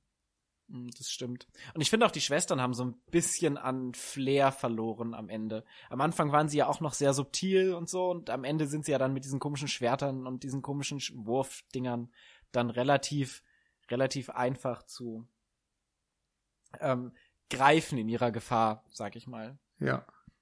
Ja, das ist auch dann, also wieder doofer Coraline-Vergleich, aber in Coraline hattest du so eine total eigene Welt, die irgendwie, weiß ich nicht, für sich selbst stand einfach. Also es gab da, Ja. finde ich, wenig Referenzpunkte. Und das ist natürlich dann auch von Henry Selick, der jetzt diesmal nicht beteiligt ist. Ähm, aber bei Kubo habe ich dann das Gefühl, da sind doch sehr viele Referenzen oder Ideen, die irgendwie dann wiederverwendet werden. Das ist keine Welt, die nur aus sich selbst heraus entstanden ist, die so ein komplettes Ganzes ohne Bezugspunkte ergibt. Und dann denkt man halt teilweise schon an irgendwelche Kämpfe oder Szenen oder so, die vielleicht woanders besser waren oder weiß ich nicht. Ja, die Frage ist halt, warum man das machen würde letztlich, wenn es ein Stop-Motion-Film ist. Also die, die Dissonanz zwischen Produktion und Produktionsinhalt dann vielleicht, aber Ja. ähm, letztendlich ist es wieder genau das gleiche, dass wir eben diesen Scope haben, dass wir diesen episch, diese epische Geschichte in Kubo and the Two Strings haben und auf der anderen Seite die häusliche, subtile Horror-Psycho Geschichte aus Coraline. Hm. Die ja auch viel mit Augen zu tun hatte, wenn ich jetzt gerade so dran Mhm. denke. Ja. Hatten wir im Podcast auch gesagt. Ja. Äh, mir ist wieder eingefallen, was ich zu meckern habe. Ah, sehr gut. Dann können wir jetzt aufhören zu reden. Ich wusste auch gar nicht mehr, was ich reden soll. Äh, das sind, glaube ich, leider auch alles echt Sachen, die du, Paul, wahrscheinlich nicht so ganz mitbekommen hast. Ähm, aber gut. Ach, so schlimm fand ich das jetzt nicht, dass ich die, die Sachen nicht so mitbekomme, die so als negativ Nö, angedeutet kann ich sehr gut verstehen. Also, äh, wir kriegen ja zum Beispiel auch noch so ein bisschen was von der Backstory von der Mutter mit. Also sie erzählt halt, äh, wie, wie, wie das überhaupt zustande gekommen ist, dass sie und Hanso, also der Vater von Kubo, sich getroffen haben zum Beispiel. Und das, äh, also die Story ist ja an sich, dass die Mutter äh, einer Auch extrem schön dargestellt durch diese äh, Origami-Geschichte übrigens. ja. Die fand ich extrem geil. Also visuell muss ich auch mal sagen, habe ich überhaupt nichts zu meckern. Das fand ich alles wirklich äh, hammergenial, aber die Story hakt halt echt an einigen Stellen. Und ähm, also die Mutter gehörte irgendwie zum Himmel, also zu, zu ihrer ganzen Familie, die irgendwie halt am, am Nachthimmel ist in irgendeiner Form. Und äh, sie kriegt dann von ihrem Vater den Auftrag, ähm, auf der Erde die stärksten Krieger umzubringen, zu, zusammen mit ihren Schwestern. Und das ist dann unter anderem eben auch dieser Hanso. Und aus irgendeinem Grund sind ihre Schwestern eben nicht da, deswegen bekämpft sie ihn alleine und er ist ihr so ebenbürtig, dass der Kampf extrem lange dauert. Und irgendwann hat man dann diesen äh, Liebe auf den ersten Blick Moment, die und die beiden lassen voneinander ab und der Vater sagt also, ich habe dich gesucht und dann ist alles okay und dann entscheidet sie sich äh, auf die Erde mit ihm zu kommen und mit ihm zusammenzuleben und fupp war Kubo da und das ist einfach das Das, wie das passiert ist, liebe Kinder, in einem anderen Podcast. und auch nie. Ähm, so, ein, so ein Podcast sind wir nicht. Nein, nein, nein. Ähm, aber das fand ich halt schon sehr blöd erzählt. Also wirklich, wirklich blöd, weil sie geben der Mutter schon eine Backstory. Das hätte man schon mal gar nicht machen müssen. Wir, wir hätten es nicht unbedingt erfahren müssen, äh, wie sie und der Vater zusammengekommen sind. Aber sie haben sich dafür entschieden, eine zu machen. Okay. Aber, aber dann ist sie so lose erzählt. Also ich verstehe halt auch immer noch nicht, warum müssen denn die großen Krieger auf der Erde umgebracht werden? Was ist denn das für eine Gefahr für den Großvater, der da irgendwo im Himmel rumschwebt? Was hat er denn damit zu tun und warum müssen das seine Töchter dann irgendwie machen? Und Ja, dann, es- äh, dann kämpfen sie so lange, bis sie sich ineinander verlieben. Das ist auch, das ergibt für mich nicht so wirklich Sinn und Ah, was ich lieb, das neckt sich. Ich glaube, du kannst es im Grunde runterbrechen auf, weil er böse ist. Ja, wahrscheinlich schon. Und das stört mich sehr. Also äh, es gibt Filme, wo ich das annehmen kann, wo ich denke so, ja, okay, ist gut. Aber hier ist das wirklich so ein äh, großer Punkt auch innerhalb der Geschichte. Also vor allen Dingen auch für das Ende des Films, ähm, wo ich da wirklich Schwierigkeiten habe, das anzunehmen. Und auch Was, was, was ist eigentlich mit dem Papa passiert? Das habe ich so nicht Mit dem Hanzo? mitgekriegt. ähm, ja. der wurde von den Schwestern von der Mutter ähm, einfach verwandelt in diese Käferfigur. Ah, ach so, also das ist wirklich der Vater. Ja, ja. Nicht Ja. irgendwie. Okay. Also er wurde eben verwandelt und hat dann auch ähm, sein Gedächtnis verloren, damit er halt nicht mehr weiß, wer er ist, so als, als Strafe von den Schwestern. Alles klar. Genau. Auch eigentlich ein bisschen komisch. Ja. So, er soll umgebracht werden, dann schwängert er die eine Tochter und dann wird er Hey, lass ihn uns töten. Nein, nein, nein, nein, nein, ich habe eine viel geile Rede. Lass ihn uns in einen Käfer verwandeln. Oh ja, geil, das machen wir. Aber ohne Gedächtnis. Ja, I like so your thinking. Ja, fand ich schon strange und dass dann da irgendwie, also es, es ist zum Großteil ein Kinderfilm. Das hatte ich tatsächlich auch nicht so unbedingt erwartet. Ich dachte, es wäre eher so eine Mischung aus Kinderfilm und Erwachsenenfilm, so ein bisschen wie das Pixar in seinen besten Filmen eben auch macht. Ähm, aber dadurch, wie die Geschichte erzählt ist oder wie plump sie eben auch erzählt ist, merkt man schon, dass es sehr für Kinder auch gemacht ist und auch diese ganze Sache, wenn Affe und Käfer dann aufeinandertreffen, wie die beiden sich verhalten und auch sich zueinander eben verhalten, da merkt man einfach total schnell, ja, okay, das soll jetzt einfach Vater- und Mutterfigur sein.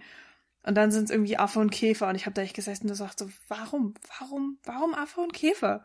Irgendwie verstehe ich das einfach immer noch nicht und ich, ich weiß gar nicht, warum ich mich da so drauf aufhänge. Aber ich, ich hänge mich vielleicht drauf auf, weil die sich das im Film selbst fragen. Also die, der Film geht selbst drauf ein. Der, die Mutter sagt irgendwann so, oh, ich hätte ja nicht gedacht, dass ich mal mit einem Käfer verheiratet sein werde. Und der Kerl dann, ja, Ja, und ich, das dass affig. ich eine, einen Affen zur Frau habe. Und es ist so, hä? Okay. Strange. Vielleicht gibt's da auch wieder mal irgendwelche kulturellen asiatischen Sachen, die man nicht kennt. Also ich weiß zum Beispiel, dass ähm, der Affe ist halt eins der Tierkreiszeichen. Ähm, genauso halt wie, wie Schlange und Hase und was weiß ich. Also das ist ja alles ein bisschen anders, aber ich glaube, es gibt halt keinen Käfer. Auf der anderen Seite ich- sind Käfer wieder ganz anders bedeutsam. Aber letztendlich ist es halt, also wir müssen halt relativ klar sagen, dass Kubo and the Two Strings grundsätzlich ein Märchen ist. Und Märchen sind halt anders strukturiert als jetzt andere Geschichten, die keine Märchen sind. das macht viel Sinn. Aber, ähm, wow. aber letztendlich ist es halt so diese Märchenstruktur. Mhm. also man hat diese klassische Heldenreise, man hat so diese, diese mystischen, mystifizierten Dinge, die im Hintergrund passieren, man hat diese Elterngeschichten, man hat so, so eine Tiergestalten, die da drin vorkommen. Aber das Ding ist bei einem Märchen eben, dass du da normalerweise Bedeutungen drin hast. Da stehen Dinge stellvertretend für etwas Bestimmtes. Und dann hast du auch irgendwie, wenn da Tiere drin sind, eben auch Tiere, die immer wieder eine gleiche Rolle einnehmen. Jetzt Reineke Mhm. Fuchs oder sowas. Ja, das stimmt. Ähm, und bei Kubo hast du dann das Gefühl, dass dieser Käfer einfach ein random Käfer ist. So, weil lass mal irgendein Tier nehmen, nur und dann spielen wir quasi Glücksrad. Das ist ein bisschen schade.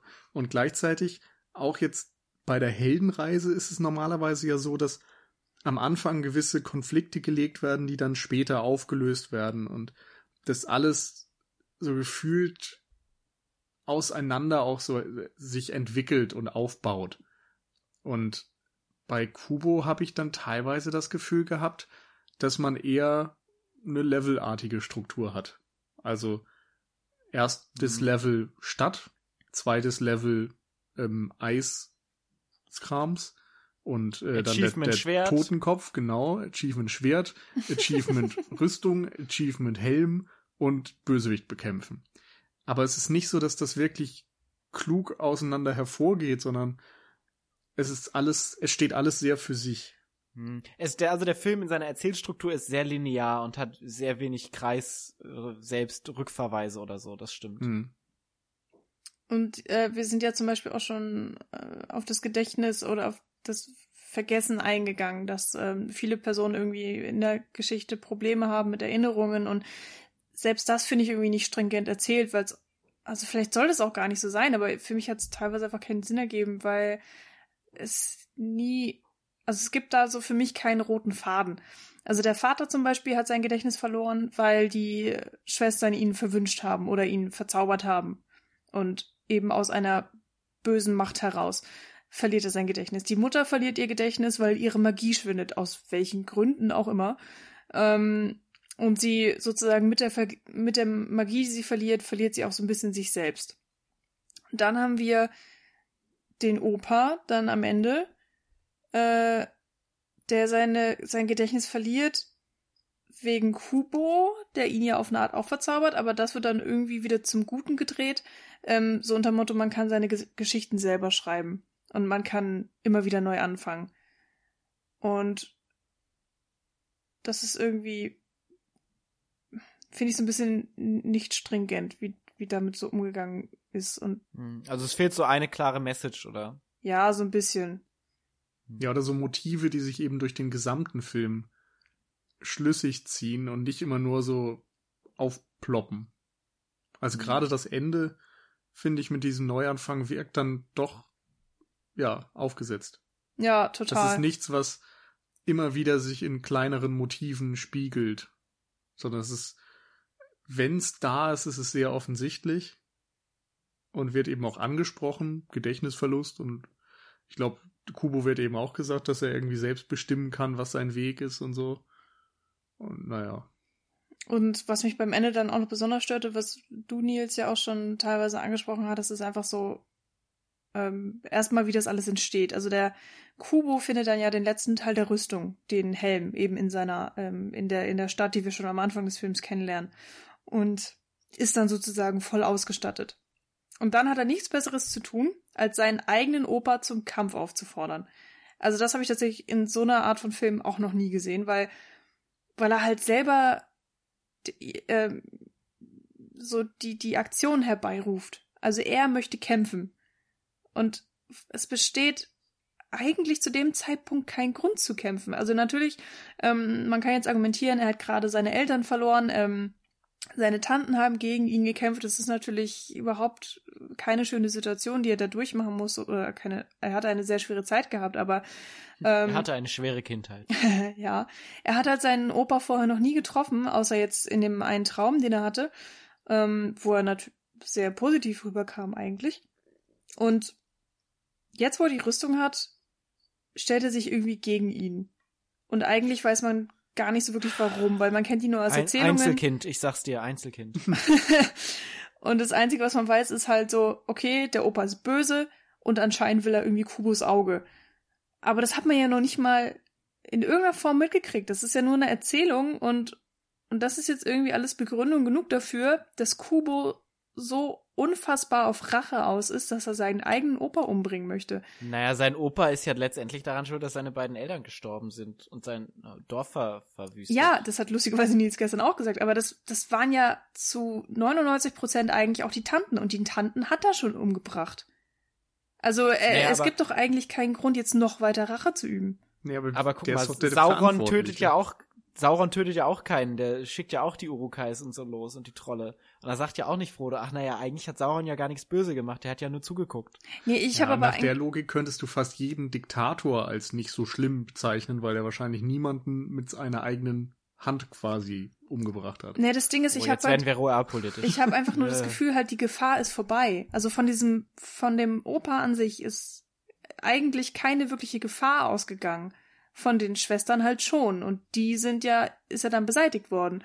Und jetzt kommt eben Kubo und schwört selber noch die Gefahr her hervor. Naja, aber glaubst du echt, er hätte ihn in Ruhe gelassen?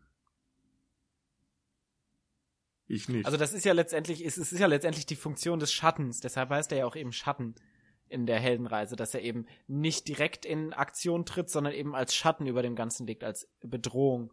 Und die Bedrohung ist ja schon da, eben weil man weiß, er will das Auge haben. Und die Schwestern sind letztendlich ja auch nur die Steine, die er wirft. Ja, okay, meinetwegen. Aber ich hätte es halt einfach viel, viel, viel, viel, viel schlauer gefunden, wenn nicht Kubo sich dahin stellt und sagt, äh, so, ich bin hier, ich möchte jetzt gegen dich kämpfen, ich möchte dich sogar töten, sondern wenn einfach der Opa auf die Erde gekommen wäre und sagt, äh, so, oh mein Gott, du hast, äh, so, so unser Motto, jetzt kümmere ich mich selbst um dich. Und wenn wenn eben die äh, der Beginn des Kampfes sozusagen von dem von dem Großvater ausgeht. Und ich, ich finde eben, er geht von Kubo aus und damit habe ich so Probleme, vor allen mhm. Dingen, weil wir uns in einem Kinderfilm befinden, ähm, der sehr, sehr deutlich eben auch als Kinderfilm erzählt ist und der, was Nils auch schon meinte, eben jetzt hier zum Ende eine sehr fragwürdige Moral aufwirft. Irgendwie. Und ja, also ich kann verstehen, dass du dich dran stößt, dass Kubo quasi zum Aggressor wird. Aber ansonsten finde ich, ist es schon, dass dieser Kampf stattfinden muss und so weiter, ist ja irgendwie unvermeidbar. Naja, letztendlich ist es ja auch eine Art von Emanzipation, die dann der Charakter dann da durchläuft, dass er eben sagt, okay, ich mach das ja. Also Simba kommt bei König der Löwen ja auch am Ende zum Königsfelden und sagt, hier Scar, ich fordere dich zum Kampf heraus. Und ich will jetzt ja, mein, mein, das mein ist Reich aber auch Rudelverhalten innerhalb von Löwen. Also ah, jetzt okay, kommen wir nicht Luke mit Biologie. Skywalker will auch am Ende Darth Vader umbringen. Ja, ach, das sind die Mediklorianer, die in ihm mal wieder hochkochen. das ist Pubertät. Nee, aber letztendlich, aber letztendlich ist das ja, wie gesagt, so eine, so eine Emanzipation, die der Held dann durchgeht. Am Anfang will er ja auch, also er geht ja selber gar nicht auf die Reise, sondern er geht ja auf die Reise, weil er muss, weil er so vertrieben wird von den Schwestern. Und am Ende ist er dann halt der gewachsene Held, der sich verändert hat und der jetzt sich jetzt seinem Schicksal stellt und eben dieses Schicksal selber herausfordert. Also ich finde es jetzt nicht so krass fragwürdig. Und der, der, kleine Junge, der mit mir im Kino war, hat jetzt auch nicht gleich danach seinen Opa geschlagen. Also. das stimmt. Aber das Mädel neben mir musste ganz viel weinen, weil sie den Kampf oh so schlimm fand. Aber das war auch echt gruselig. Also für ja. so einen Kinderfilm fand ich das teilweise schon echt gruselig. Gerade als die ersten, als die Schwestern am Anfang dabei waren, da ist der kleine Junge auch erstmal auf den Schoß seiner Oma gegangen bei uns im Kino. Ja. Aber, Aber das sind eben auch so die Sachen, wo ich mich ein bisschen gefragt habe, warum das dann auch notwendig war, weil der Film eigentlich ja auch jetzt ohne Todesgefahr, sag ich mal, ganz gut funktioniert hätte. Hm. Und Es ist doch eigentlich mal krass, Naja. wie viele sterben. Also seine Eltern sterben, die Mutter Zweimal. Die Mutter, ja stimmt, alle sterben so ein bisschen zweimal, die, die Tanten werden umgebracht, nur der Opa wird halt verwandelt. Wo man sich auch fragt, so, hm, hätten die Tanten nicht auch verwandelt werden können? Hätten die nicht genauso vielleicht ihr Gedächtnis und verlieren die können? Eltern vielleicht. Aber Tod Ja. hat ja schon, also Tod ist ja auch schon äh, quasi die Klammer des Ganzen. Am Anfang steht ja äh, Kubo alleine vor dem Grab von seinem Vater, spricht zu seinem Vater, Hm. ist auch irgendwie wütend. Ich weiß nicht genau, warum er wütend ist, aber er zerknüllt dann, zerknüllt dann auf jeden Fall Äh, den Lamping. weil die Ah. nicht auftauchen. Weil er nicht antwortet, genau. Also, Also- ah, Eigentlich äh, zündet man da die Kerze an und dann soll der Geist irgendwie der ja, Verwandten auftauchen. hm, Und bei ihm okay. funktioniert es nicht und dann ist er sauer, weil er sich alleingelassen Okay. fühlt. okay. ist ja Und auch dann logisch, am Ende, weil der Papa ist ja gar nicht tot. Und er weiß Ja. ja. auch nicht, dass er gemeint ist, weil er weiß nicht mehr, wer er ist. Stimmt.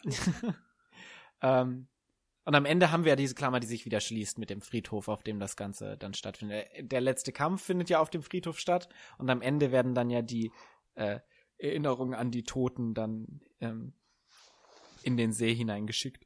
Ja. Oder in den Fluss. Ja. Ja, aber letztendlich stimme ich euch zu, dass anscheinend offenbar die Stringenz der ähm, Thematik nicht so da ist. Ja, ich meine, ich habe auch das Gefühl, wir sind teilweise in unseren Kritikpunkten auch nicht komplett rational dabei und, und werfen Ja, halt auch verschiedene Sachen in einen Topf und hinterfragen manchmal künstlerische Entscheidungen, was man ja sowieso gar nicht tun sollte. Ja, Aber ja, es ist eben trotzdem ein Film, der irgendwie gewisse Dinge verspricht und dann nicht einhält und ein bisschen Stringenz vermissen lässt und einfach erzählerisch nicht so stark ist, wie man sich das erhofft hat vielleicht. Aber visuell, mir ist gerade auch eingefallen, dass ich die ganzen, ähm, ganzen Schnitte extrem schön gelungen fand, weil es auch sehr viele Transitions gibt, wo so äh, Dinge ins Bild fliegen, so typische Edgar Wright Transitions. Ähm, Hm.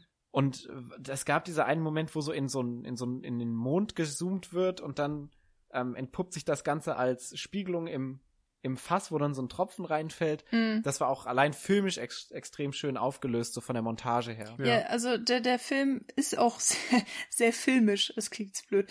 Aber oft ist es bei Stop-Motion-Filmen so, also das sieht man auch bei den früheren Leica-Filmen, ähm, dass die Kamera sich nicht sehr viel bewegt. Äh, weil das natürlich für die Animateure, also für die Und Puppeteering-Leute. jetzt auf und runter, auf und runter, auf und runter. Entschuldigung. Animateure. Ah, so. Okay. Äh, für die Puppeteering-Leute ist es natürlich sehr viel einfacher. Äh, Die haben ja schon genug damit zu tun, die Figuren perfekt zu bewegen. Ähm, dann ist es natürlich noch mal krasser, wenn man sich dann auch über irgendwelche Kamerabewegungen noch Gedanken machen muss. Und das hat, ist mir auch bei Box Trolls schon aufgefallen, ähm, dass da relativ viele Kamerafahrten auch drinnen waren. Und hier bei Kubo waren es eben auch einige Kamerafahrten, aber vor allen Dingen auch so ähm, Kamerabewegungen weg von der Szenerie, also dann so eine Art ähm, von der Nahe zur Gro- äh, zur zur ähm, Totale. totalen, genau sowas halt in der Art, wo man dann auch das Gefühl hatte, äh, die Kamera schwebt an dem Ballon so davon und irgendwann hast du eine riesige Landschaftsaufnahme. Davon gab es ähm, mehrere Sachen, wo ich mich dann auch tatsächlich ein bisschen gewundert habe, wie die das gemacht haben und ob die da, ob da vielleicht doch noch mal ein bisschen mehr CGI im Spiel war oder nicht, aber Na, sah auf na. jeden Fall unfassbar gut aus. Und von solchen Spielereien ähm, gab es ja gab es einige im Film auch so mehrere Großaufnahmen wo dann auch so der Hintergrund unscharf war und sowas in der Art. Ähm, wodurch der der Look ein bisschen lebendiger ist. Du hast einfach nicht mehr so eine krass starre Kamera und ähm, ja es, es wirkt halt auch ein bisschen filmischer und nicht einfach nur so ein bisschen wie ein Bilderbuch Hm. das war schon sehr schön also generell ja visuell kann man diesem Film nichts vorwerfen. Der ist technisch 1A, der ist irgendwie von, von, von der Farbgebung und allem ist er wirklich wunderbar gemacht. Und äh, dieser Stop-Motion-Look, ich meine, ihr sagt, er hat jetzt ein bisschen an Charakter verloren. Ähm, das muss dann nochmal, glaube ich, jeder selbst entscheiden, wie, wie er das findet. Ich Aber schieb das jetzt auch einfach aufs 3D. äh, ah, das kann ja natürlich auch nochmal gut sein, ne? Weiß ich auch nicht genau. Doch alles aufs 3D schieben. Das Alles. ähm, hat mir auf jeden Fall, also visuell hat er mich umgehauen und ich hatte auch bis zum letzten Drittel des Films hat er mich extrem gut unterhalten, aber dieses Ende hat es mir dann halt irgendwie echt versaut, weil es dann nicht rund erzählt worden ist. Und und ich auch nicht unbedingt erwartet habe, ähm, dass er so so sehr Kinderfilm ist. Ich habe mich also ich hatte meine, meine große Hoffnung, wo ich leider dann eben so ein bisschen ein bisschen oder ein bisschen sehr enttäuscht wurde, ist, dass er eben auch noch mehr für Erwachsene zu bieten hat, dass man das kriegt, was einem zum Beispiel bei einem Wally eben auch ge geboten wird. Ähm, das sehe ich leider bei Kubo nicht und das ist so mein großer Kritikpunkt, der sich in vielen kleinen Sachen sichtbar macht und ähm, wo ich eben auch ja leider dann sehr große Abzüge machen muss. Und viele, ähm, habe ich jetzt auch bei Twitter gelesen, hatten, glaube ich, mit der Geschichte so gar keine Probleme. Die sind einfach vollkommen begeistert von diesem Film und gehen sogar mehrmals ins Kino, gucken sich den dann nochmal an und, und tauchen in diese Welt ab. Und das finde ich irgendwie auch sehr schön, dass der Film dann doch, also auch bei anderen Leuten wesentlich positiver rüberkommt als bei mir. Und, ja.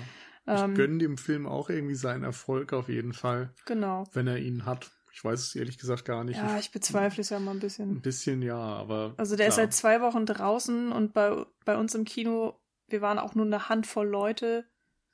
Also ja. nicht so vielversprechend. Keine Ahnung. Auf jeden Fall würde ich es ihm irgendwie trotzdem wünschen, weil Stop Motion ist nun mal was eigenes und der Film hat tolle Bilder auf jeden Fall und irgendwie auch eine sympathische Geschichte bis zu einem gewissen Grad. Nur, dass das irgendwie nicht drüber hinausgeht. Also es ist irgendwie, glaube ich, nichts, wo ich in Jahren noch dran denken werde, wehmütig, als ich den damals im Kino gesehen habe oder sowas. Ja, da fehlt einfach leider noch zu viel. Ja, in verschiedenen Bereichen auch einfach. Also ich fand ihn ziemlich geil. Und ich, ich glaube, ich werde ihn auch schon noch mehrmals gucken. Vielleicht dann jetzt halt nur noch in Dänisch. Offenbar wertet das den Film doch deutlich auf. Ähm, aber ja, ich, ich tue mich immer so schwer dann auch zu sagen, ja, das ist mir nicht deep genug. Ich, ich will da diese Doppelebene. Manchmal ist halt so eine schöne Geschichte auch einfach das, was sie ist, eine schöne Geschichte. Ja, natürlich. Ich meine, ich brauche jetzt auch keine Doppelebene, aber äh, Kubo hatte teilweise für mich den Eindruck gemacht, als wäre da eine. Also diese ganze Vergessenheitsgeschichte. Ähm, da hatte ich teilweise das Gefühl, der Film will mir mehr sagen, als man auf den ersten Blick vielleicht mitbekommt. Und das hat dann nicht funktioniert, beziehungsweise ich habe das am Ende einfach nicht verbinden können, die ganzen Puzzleteile. Und das hat mich dann irgendwie gestört, ähm, dass ich so eine Art falsches Versprechen gekriegt habe. Hm. Okay, ja. Kann ich nachvollziehen. Wäre mir vielleicht in Deutsch auch so gegangen. Ja, vielleicht ist es auch einfach dann so, weil ich von Coraline so begeistert bin und dann vielleicht gehofft habe, dass ich etwas Ähnliches kriege auf eine Art und Weise. Ja, das muss man halt auch sagen. Wir projizieren ja viel von einem Film, von einem völlig anderen Regisseur auf alle anderen Leica-Filme, nur weil es eben das gleiche Studio ist. Ja. Wobei ich jetzt auch gar nicht weiß, wer was wie gemacht hat. Und wer hat einen Kubo gemacht? Irgendein Typ, dessen Namen ich schon wieder vergessen habe, weil ich ihn nicht kannte. Sehr gut. Moment, ich kann es gleich sagen. Ich hatte das hier ja. irgendwo. Habt ihr denn überhaupt ansonsten, abgesehen vom Namen des Regisseurs, noch Travis Dinge, die Knight. ihr ansprechen möchtet? Travis Knight, ja. Nö, ich bin eigentlich relativ, relativ äh, zufrieden. Okay. Dann würde ich sagen, schließen wir die Runde. Ähm, bitten um Rückmeldung. Uns hat der Film ja jetzt im weitesten Sinne gut gefallen, aber dann eben doch nicht so ganz herausragend.